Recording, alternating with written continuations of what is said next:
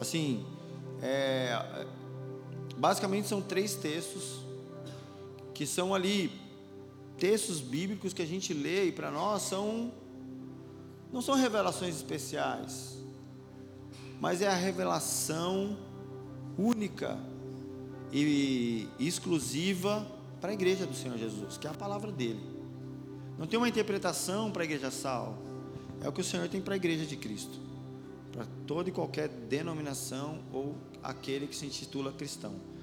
É, aquele que o, o que dá origem ao nome da nossa igreja, né, sal, é Mateus 5,13. Não precisa colocar, não, pode deixar assim e tal.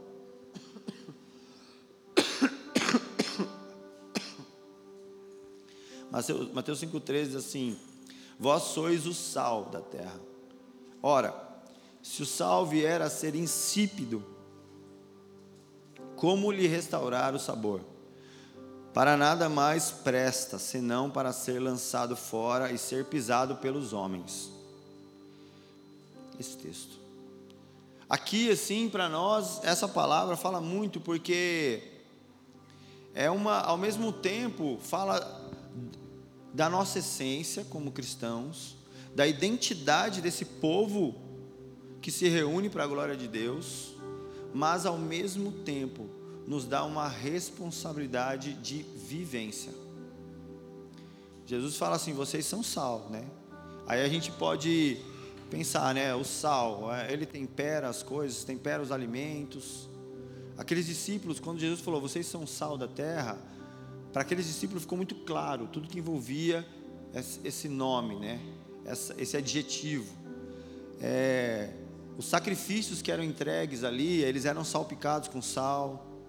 O sal era uma substância que era usada para fertilizar a terra, para produzir vida. Então, aqueles discípulos entenderam que o sal, gente, sabe aquela história assim? É, você, te, você quer conhecer a pessoa, come um quilo de sal com ela, né? Eu, eu não sei como vocês interpretam esse texto. Às vezes a gente pensa assim, não, comer um quilo de sal é ruim, né? Mas não é. Comer um, para você comer um quilo de sal leva um tempo. Porque sal é um negócio que você não. Você, é, são pitadas, né? Então, até aquele um quilo acabar, você vai ter uma longa jornada percorrida. Então, o sal, ele é esse elemento que, colocado assim, aos poucos, ele não vem para roubar o sabor de nada, mas ele vem para realçar a essência daquilo que ele toca, né? Então aqueles discípulos eles estavam, Jesus falou que a gente é sal, são tantas coisas que envolve isso, né? E o sal é um negócio fácil, barato, acessível, comum, toda casa tem um. Quando você faz doação de quilo de alimento, o pessoal dá sal, porque é barato, né? Nem só de sal viverá o homem, né, gente? Arroz, feijão, macarrão também serve de alimento. Aí, mas aí Jesus está falando dessa, poxa, dessa simplicidade que a igreja carrega em si, a simplicidade que o cristão carrega na vida dele de ser sal. Jesus não falou, vocês são estrelas, vocês são é, caviar, vocês são coisas. Não, vocês são sal, negócio barato, simples, mas fundamental. Está em todo lugar, Sabe, ele, ele traz para uma simplicidade, né? E aí ele fala de se o sal vier a ser insípido, como lhe restaurar o sabor. Esse termo insípido era assim, porque lá, hoje em dia, para nós é difícil entender isso, porque a gente compra o sal no mercado. O mercado vem lá, pá, pacotinho, o que você pegar ali é salgado. Mas eles, eles, eles, tiravam o sal ali das salinas e tal, e tinham regiões, tinham lugares que eles podiam pegar é, sal, que esse sal ele tinha, ele não tinha mais as propriedades. Então era o que eles chamam de sal insípido. O sal insípido é um sal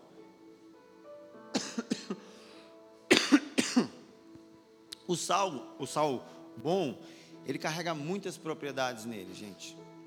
Muita. O sal, como eu estou falando aqui, serve para muitas coisas. Ele, ele tem muitas propriedades, ele é muito versátil. E o sal insípido é um sal que perdeu todas as suas propriedades. Ele perdeu o sentido de existir, então ele não serve para mais nada. Então Jesus fala: olha, joga na terra e é pisado pelos homens. É um sal que não tempera mais, é um sal que não serve mais para fertilizar a terra. O sal ele não conserva mais, né? O sal também era usado para não tinha geladeira, gente, eles salgavam as carnes. Aquilo dava longevidade para o alimento deles. Então o sal insípido ele perde tudo isso. Então ele é um bolo branco sem função.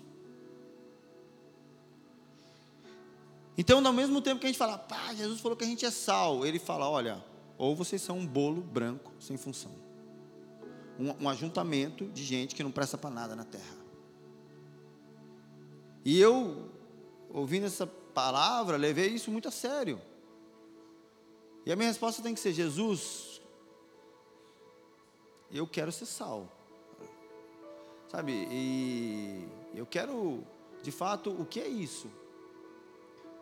É, talvez o mau testemunho de muitos de nós é porque é, o, os, o mundo, né, as pessoas que não conhecem a Cristo, elas têm uma expectativa, sabe? De que a gente vá ao encontro da vida delas, não para, sabe, transformar quem ela é, mas para ver na essência daquela pessoa o que ela pode ser de melhor. Você entende? Uma cenoura é uma cenoura. E quando o sal toca a cenoura, ela continua sendo cenoura, mas algo muda nela. Jesus falou dessa igreja que é sal, que não é essa igreja que quer mudar a identidade das pessoas, mas quer fazer da identidade daquelas pessoas aquilo que realçar, aquilo que glorifica a Deus. Não moldar as pessoas a um padrão religioso mas ver na multiforma a graça de Deus, sabe? A beleza, o sabor que cada um carrega em si, a diferença, como cada um pode ser diferente e nas suas diferenças, sabe?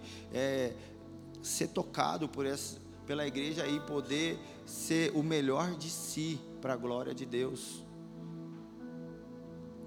E aí Jesus está falando de, desse povo e quando a gente chega e quer ser, ser algo que vai.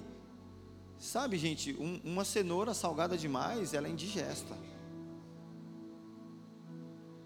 Uma cenoura que foi colocado muito sal nela, o que, que aconteceu? A gente mudou a característica dela, o sabor. A gente feriu ali a, a identidade né, daquela cebola. E aí se torna indigesto, se torna desagradável. Então, ser sal fala disso, sabe? De entender a, nossa posição, como a gente pode ser instrumento de bênção para servir o mundo, para servir o mundo, não para dominar o mundo. Cristo serviu aquele povo que o crucificou. Ele não foi lá como mais um imperador romano dominar o povo que ele queria governar. Ele serviu, a maneira de governo de Cristo é o serviço. O sal é um excelente servo, gente. Uma vez eu tive uma experiência, olha só. Para quem não sabe, eu fui hippie. Fiquei 30 dias sem tomar banho. Gabi, Gabi fala que eu repito essa história toda vez. Mas uma vez a gente estava na praia a gente precisava fazer um macarrão. E só tinha um macarrão. Aí eu tive a sacada. Ah, pá, camarada inteligente, esperto, descolado. Falei, gente, nós só tem sal, nós só tem macarrão, mas nós tem água e sal. Fui lá no mar, peguei uma tigela, botei o sal e cozinhei. Botei o macarrão e cozinhei. Vocês não têm ideia, ficou indigesto. Acabei com o macarrão. No fim da história, quem tinha macarrão não tinha nada. Os caras queriam me acabar comigo, me matar, todo mundo, mas bando de faminto lá. Por quê, gente? Tem que ter um equilíbrio, né, para isso. Então, quando Jesus está falando de ser sal, é na medida. E, esse, e essa medida, gente, de ser sal, só é encontrada sobre o senhorio de Cristo. Não tem como, cara. Não tem como, gente a, a, ó, nós, sem Cristo, nós perdemos o equilíbrio e nós vamos sempre para os extremos. Ou nós vamos ser sal demais e querer dominar e perturbar, escandalizar quantas pessoas que hoje deveriam estar aqui, familiares, amigos seus, que não estão aqui, sabe por quê? Não estou aqui para te acusar, tá? Eu também já fiz isso. Porque a gente quis ser sal na vida dessa pessoa, só que a gente feriu ela. Feriu a liberdade. A gente quis fazer as escolhas por aquele que a gente amava. A gente quis obrigar eles a fazer o que a gente achava certo. E aí a gente quis ser sal, mas a gente feriu as pessoas. A gente não teve paciência, a gente não teve é, longanimidade de Deus para esperar o processo e amar o perdido e conviver com a sujeira daquela pessoa até que por Cristo ela fosse limpa. Então a gente começa a forçar. A gente quer santificar quem nunca se converteu. Gente, santificação só acontece após Cristo ganhar o coração daquela pessoa. Porque a santificação, o abandonar do pecado, só está, só acontece por uma obra de Deus. Então a gente pega aquela pessoa que ainda nem entendeu o Evangelho, ela nem ouviu sobre, ela nem sabe quem é Cristo ainda. Aí você fala assim para a pessoa: Eu sou sal, né? Eu sou, sou da igreja, sou santo, vou lá ajudar. Para com esse cigarro, para com essa vida, esse negócio de, de esquerdismo, essa porcaria de feminismo, essa porcaria de droga, essa vida, você tem que parar com isso, esse relacionamento errado. E aí a gente acha que a gente está evangelizando a pessoa. Nós estamos tornando o ambiente indigesto, igual o macarrão que eu fiz na praia. São extremos que a gente vai, porque isso é a falta do governo e do domínio de Cristo sobre a nossa vida, dos frutos do Espírito direcionando a nossa, a nossa temperança. Temperança, sabe? E aí a gente salga, a gente torna as pessoas, a gente se torna indigesto. E o outro extremo é o sal insípido, né? Que a gente vem para cá e eu, e qualquer outra pessoa do mundo é a mesma história. Sabe, não faz diferença nenhuma. A pessoa olhar para mim, Cristo, a Bíblia diz, é, quando os apóstolos foram perseguidos lá, em determinado momento, eles falam assim: Nós não podemos deixar de falar do que nós vimos e ouvimos. Esses, esses homens são testemunhas testemunhas de Cristo. Vocês já viram testemunha de crime? Aconteceu um crime lá. Eu não posso chamar alguém que não estava na cena para ser testemunha. Tudo bem, gente? Está aí? Vocês estão me entendendo? Ó, oh, o fulano veio testemunhar aqui. Ele estava lá? Não. O que você está fazendo aqui, querido? Testemunha é aquele que viu, que presenciou, que estava lá. E nós somos chamados para sermos testemunhas. Cartas vivas, testemunhas de Cristo para o mundo testemunho, o, o, as pessoas, o mundo, a sociedade, olhar para nós, para a nossa vida e falar: esse cara não está falando de uma história que ele ouviu, mas ele está falando de alguém que ele viu, ele está falando de alguém que ele ouviu. Sabe, eu fico viajando na história de Pedro, né? Sim, não está na Bíblia, mas eu fico imaginando Pedro entrando lá no, na cidade e os caras falando assim para ele assim: Eu, você que é aquele que afundou lá, né, velho?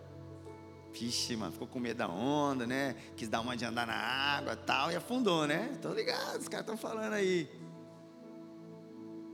Eu imagino Pedro falando assim: Olha, eu afundei, mas eu dei dois passos, e quem me segurou pela mão foi Jesus. Onde vocês estavam nessa hora? Os outros onze falando: ah, A gente estava no barquinho. Beleza, eu estava sendo segurado pelo Cristo. Eu vivi, meu irmão. Eu não fiquei no barco, a mão dele me tocou. Ele olhou nos meus olhos e falou: Vem. Então, testemunho, testemunha é aquela pessoa que viu, sabe? Quando você chega no teu trabalho, as pessoas olham para você e vem alguém que viu Jesus de manhã, sabe? Que ouviu a voz dele de manhã, que abraçou ele e está lá um perfume. Sabe aquelas pessoas perfumadas pra caramba, que você abraça ela, você sai com o perfume da pessoa? Será que você abraçou Jesus de, no seu dia ali e a pessoa está vendo que você exala o perfume dele? Você, cara, você viu ele, você ouviu ele. Você não está falando de alguém que falaram para você. Você não está falando do sabor de uma laranja que você nunca chupou. Você está falando de um negócio que você saboreou. Isso é ser um testemunho. Aquele que não é testemunha, ele é insípido, sem sabor. E nesse lugar, nós falamos para as pessoas entregarem a vida delas para um Deus que a gente não entregou a nossa. Você acha que alguém. É, é, igual aquela história, né? Ó, pula na piscina lá que ela está quentinha, velho. Mas você está seco. Como você sabe que a piscina está quentinha? Esteja você dentro da piscina, falando: Ó, vem, que a água está boa. Aí faz sentido. E nós somos como essa pessoa que não entra na piscina e está querendo falar para os outros: Não, vai lá que a água é boa, a água é boa. Não. Você está falando para mim entregar a minha vida para um Deus que nem você entrega a tua. Que história é essa? Esse é o sal insípido. Não serve para nada. E aí é lançado à terra e pisado pelos homens. Então é uma mensagem muito séria, sabe? É um chamado a um compromisso muito verdadeiro com Cristo. E não tem como. Diante dos extremos existe o equilíbrio aonde nós conseguimos ter temperança e saber amar o perdido, amar aquele que é diferente de nós, respeitar, porque eu entendo que não são as minhas palavras que mudam ninguém. Gente, eu não tenho poder de mudar nenhuma pessoa. Deus me deu a capacidade de amar qualquer ser humano, mas não me deu a capacidade de mudar ninguém. Eu amo e Deus muda. Quando eu quero mudar as pessoas, eu me torno indigesto, eu, eu salgo demais. Quando eu amo, eu consigo tocar da maneira. Sabe, uma vez eu ouvi uma história, eu ouvi alguém falando assim, aquilo fez muito sentido para mim. Quando as pessoas estão diante de você e você está falando da Bíblia e você está falando das coisas, será que o que, que você transmite? As pessoas, você quer que as pessoas te admirem ou você quer que as pessoas entendam quem elas são em Cristo? Sabe, quando você está diante de alguém, a ideia é que essa pessoa se sinta valorizada. Não que ela te valorize mais. Se alguém esteve diante de você e, e, ela simplesmente sai assim, nossa, o fulano é o cara, né, meu? Olha como que ele sabe, olha como que ele é legal e tal. Não serviu de nada a não ser para alimentar o nosso ego. Agora, estar, nós temos que estar diante de alguém e ser sal. Ser sal é o quê? A pessoa a qual eu toquei, ela fala, cara, eu tenho mais sabor mesmo. Deus me ama de verdade. E aquela pessoa sai entendendo mais do plano de Deus para a vida dela e menos do plano do diabo. Então ela sai se sentindo alguém mais importante. E aí, nesse, mas esse equilíbrio só pode ser produzido pelo Espírito Santo, senão a gente não estiver sendo governado, cuidado pelo Espírito de Deus. Nós vamos ser levados pela vaidade de querer se mostrar, vamos ser levados pela intenção de querer achar que a gente é melhor do que o outro só porque a gente frequenta uma igreja. A gente vai querer se aparecer porque é, para alimentar o nosso ego, é, arrotar né, o nosso conhecimento, o quanto que a gente lê, o quanto que a gente sabe, o quanto que a gente é espiritual. Isso sem o governo do Espírito Santo, sem o domínio, sem se sujeitar a ele, a gente vai viver assim. Só nesse lugar, só há equilíbrio numa vida governada pelo Espírito de Deus. Só há saúde numa igreja governada por Cristo. Fora disso, nós somos sal que não serve para nada. Esse é um grande desafio. Esse momento em que Jesus fala que vós sois sal, é em Mateus 5, né? E eu vou ler aqui do 1, 1 e 2. Olha só, gente. Vendo as multidões, Jesus subiu ao monte e assentou seus discípulos aproximaram-se dele e ele começou a ensiná-los, dizendo: Então, essa, essa passagem, vocês são sal da terra, ela, tá, ela, ela está num momento ali, ele fala isso, em que momento? Ele está ali, diante de uma multidão. Aí ele sobe para ensinar. E aí quem ele está ensinando agora? Os discípulos dele. Então entende uma história. Eu não vou exigir uma pessoa que não é discípulo de Cristo que ela seja sal. Eu não vou exigir de uma pessoa que ainda nem se converteu, nem teve o coração dela convertido a Cristo, para ela ser sal, para ela ter equilíbrio. Porque isso é uma, é, é uma coisa que só. Eu só vou. Se eu fizer isso, sabe o que a gente produz? Frustração, cara. aquela sensação de que a pessoa nunca pode ser de Deus porque ela não consegue. Mas nós estamos percorrendo o caminho errado, achando que a pessoa vai conseguir sem ter de fato o entendimento do Evangelho e sem ter Cristo como Senhor. Isso só produz frustração, mais angústia e mais, sabe, distanciamento. Só que muitas pessoas que às vezes acham que precisam ser pastoreadas, que precisam ser cuidadas por um líder ou por um pastor, na verdade elas precisam ser evangelizadas. Ah, pastor, mas ser evangelizado? Eu não preciso ser evangelizado. Já falaram de Jesus para mim, falaram de Jesus para você, mas você não entendeu o evangelho. Evangelizar é apresentar o evangelho o plano de salvação, o plano da graça, o plano de redenção, a consumação de todas as coisas e ter claro isso, porque para ter o coração tocado pela presença de Deus e a mente convertida para essa verdade. O que te apresentaram é um Jesus, cara, que vai te dar tudo o que você quer, que vai resolver os seus problemas. Ah, você está com problema no teu casamento? Vem que Jesus vai restaurar o teu casamento.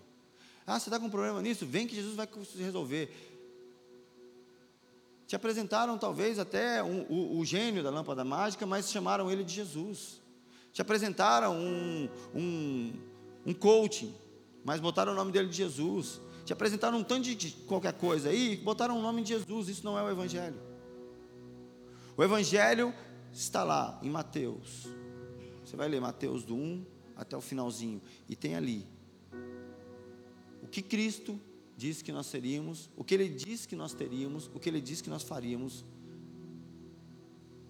A condenação, a salvação. Não gira em torno dessa mensagem humanista que muitos de nós ouvimos e a gente acha que a gente foi evangelizado. Não. Então, Jesus, ele chama os discípulos e ele começa a falar agora sobre algumas coisas. Um, Vendo as multidões, subiu, tal, tal, tal, foi ensiná-los. Versículo 3 agora. Bem-aventurado os pobres de espírito, pois deles é o reino dos céus. Bem-aventurado os que choram, pois serão consolados.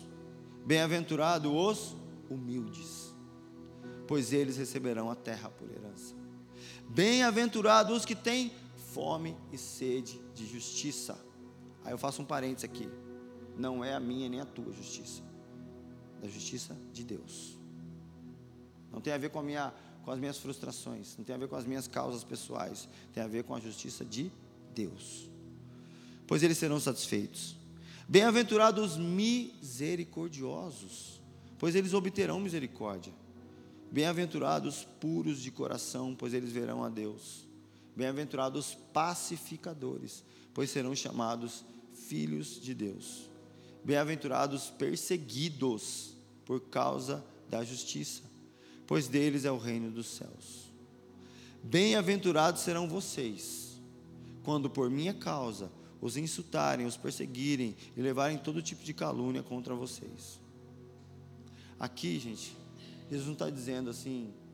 Tem muita gente que acha que, ah, eu estou sofrendo uma retaliação por causa do diabo. Às vezes você está sofrendo uma retaliação por causa do seu pecado, consequência do meu pecado. Um exemplo: a minha ambição, a minha, a minha, o meu culto a mamon me levou a desejar tanto dinheiro e me levou a desejar tanto ter as coisas que eu comprei demais, fiquei devendo, tive aí as dívidas bagunçaram a minha casa, briguei com a esposa e ficou tudo esquisito. Aí eu falo que é o diabo. Não, é o meu pecado. Cada coisa no seu lugar. Quando essas perseguições que gente está falando não estão a ver com eu pecar, tem a ver com eu viver uma vida de sal tem a ver com eu viver para a glória dele. E isso vai me fazer passar por essas lutas, essas perseguições. Jesus falou muito claro comigo que teve um momento em que eu estava passando assim, velho, um monte de gente, pessoas inventando coisas a meu respeito, e ataque, gente falando de lá e de cá. Daí Jesus falou para mim, daí uma pessoa falou: Gustavo, você tem que ir lá e conversar para botar as coisas as claras. Daí o Espírito Santo falou assim ao meu coração: você vai perder a oportunidade de ser bem-aventurado? Daí eu falei para a pessoa, falei, não. Deixa eu ser bem-aventurado um pouquinho, pô.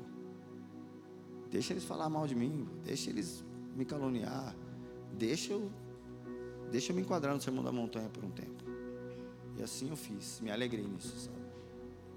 Aqui no Sermão da Montanha, Jesus está falando: alegrem-se e regozijem-se, porque grande é a sua recompensa nos céus. Pois da mesma forma que perseguiram os profetas que viveram antes de vocês, vão perseguir vocês. Jesus está ensinando os discípulos.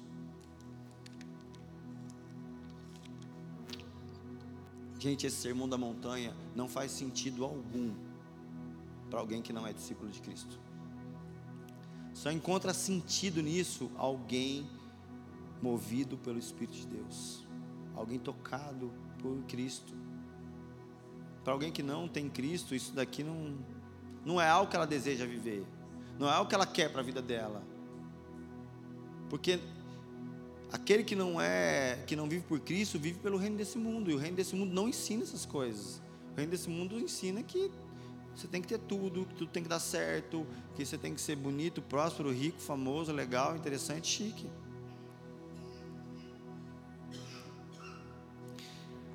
A ilustração, vocês são sal da terra, aponta para o sermão do monte.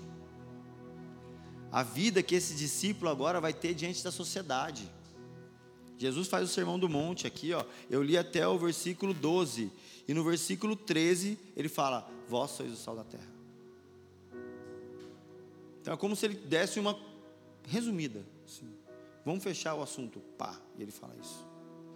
O sermão da montanha está diretamente ligado a isso. Como nós vamos viver a nossa vida agora diante da sociedade. E o sermão da montanha é ali, ó.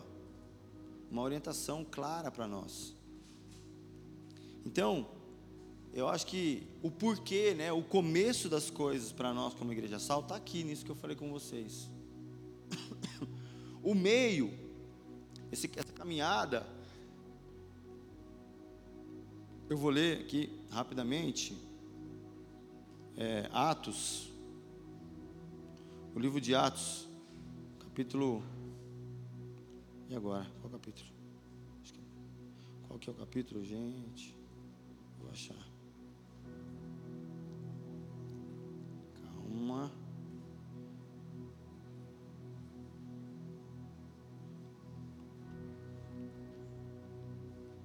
Espera aí, gente, que eu vou achar. O livro de Atos que fala que eles, que eles viviam e tal, né? E Deus acrescentava os que iam crendo. Qual que é? Atos 3. Hã? Acho que é. Acho que é.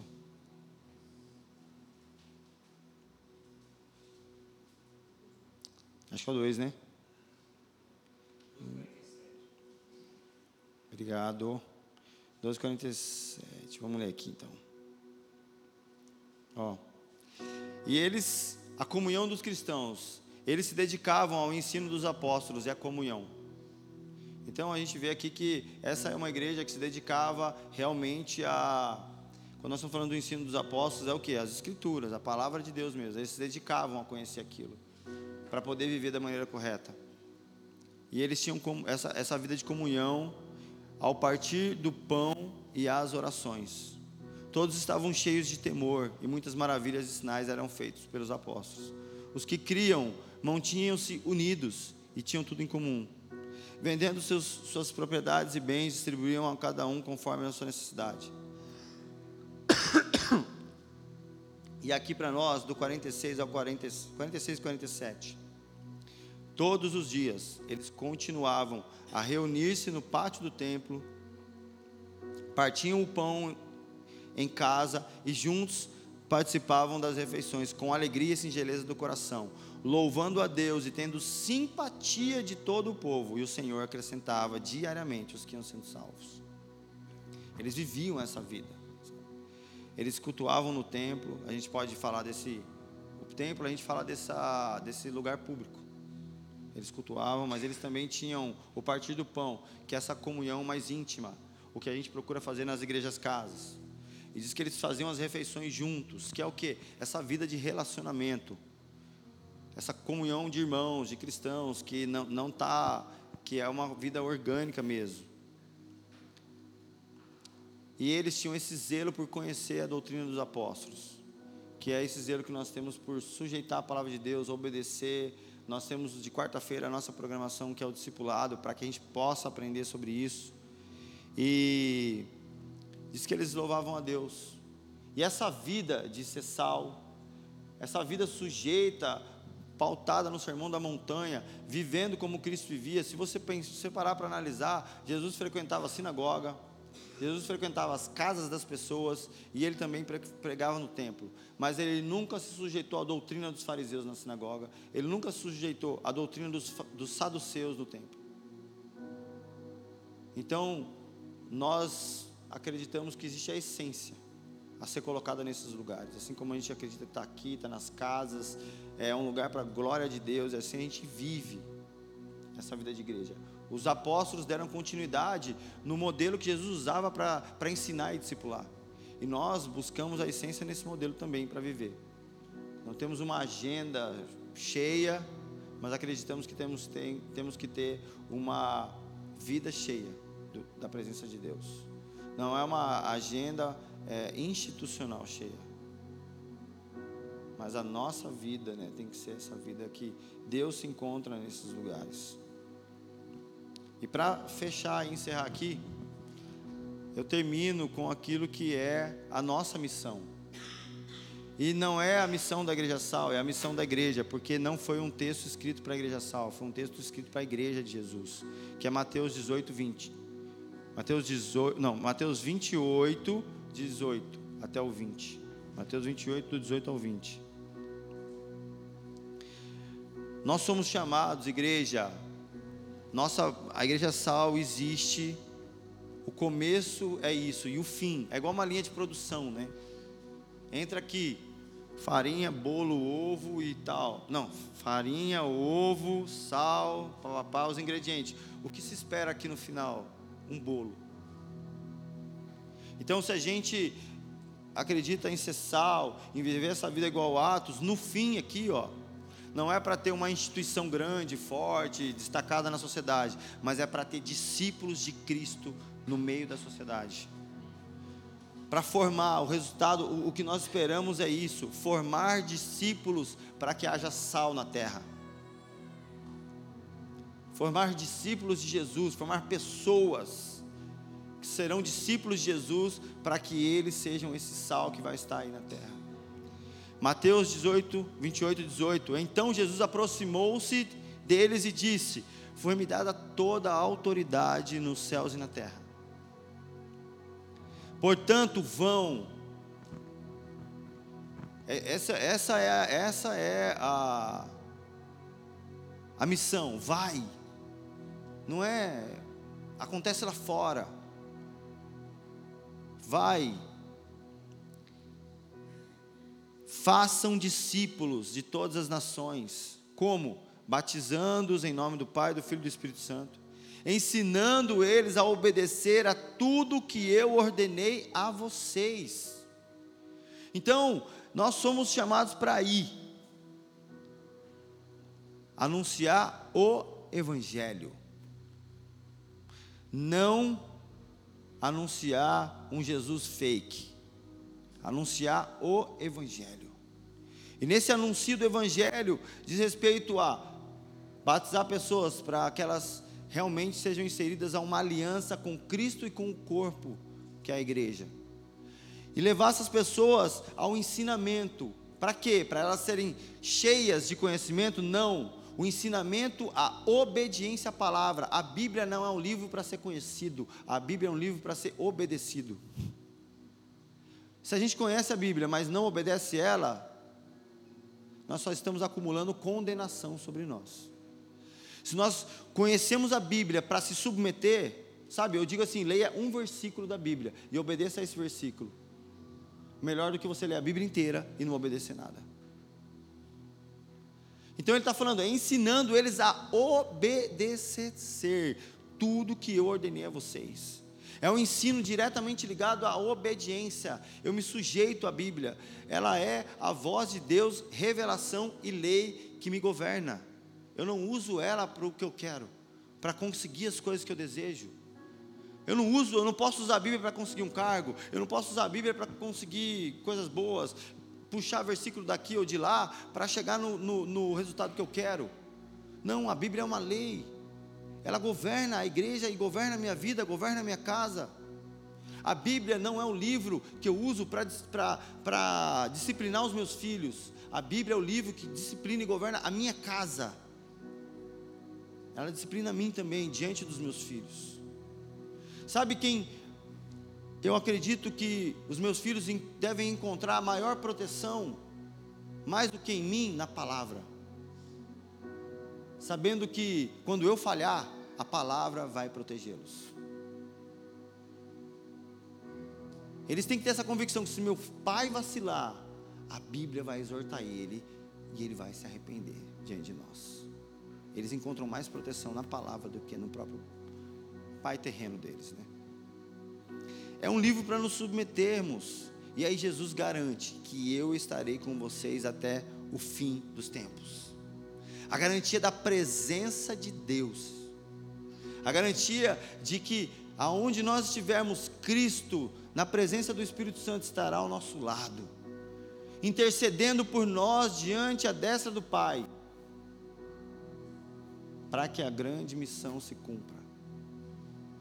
Então entende uma coisa: Jesus nos diz que estaria junto até o fim dos tempos, quando a gente estivesse fazendo qualquer coisa. Está, está diante de uma missão. E a gente fecha com isso. Porque termina o culto e daqui para fora é a missão.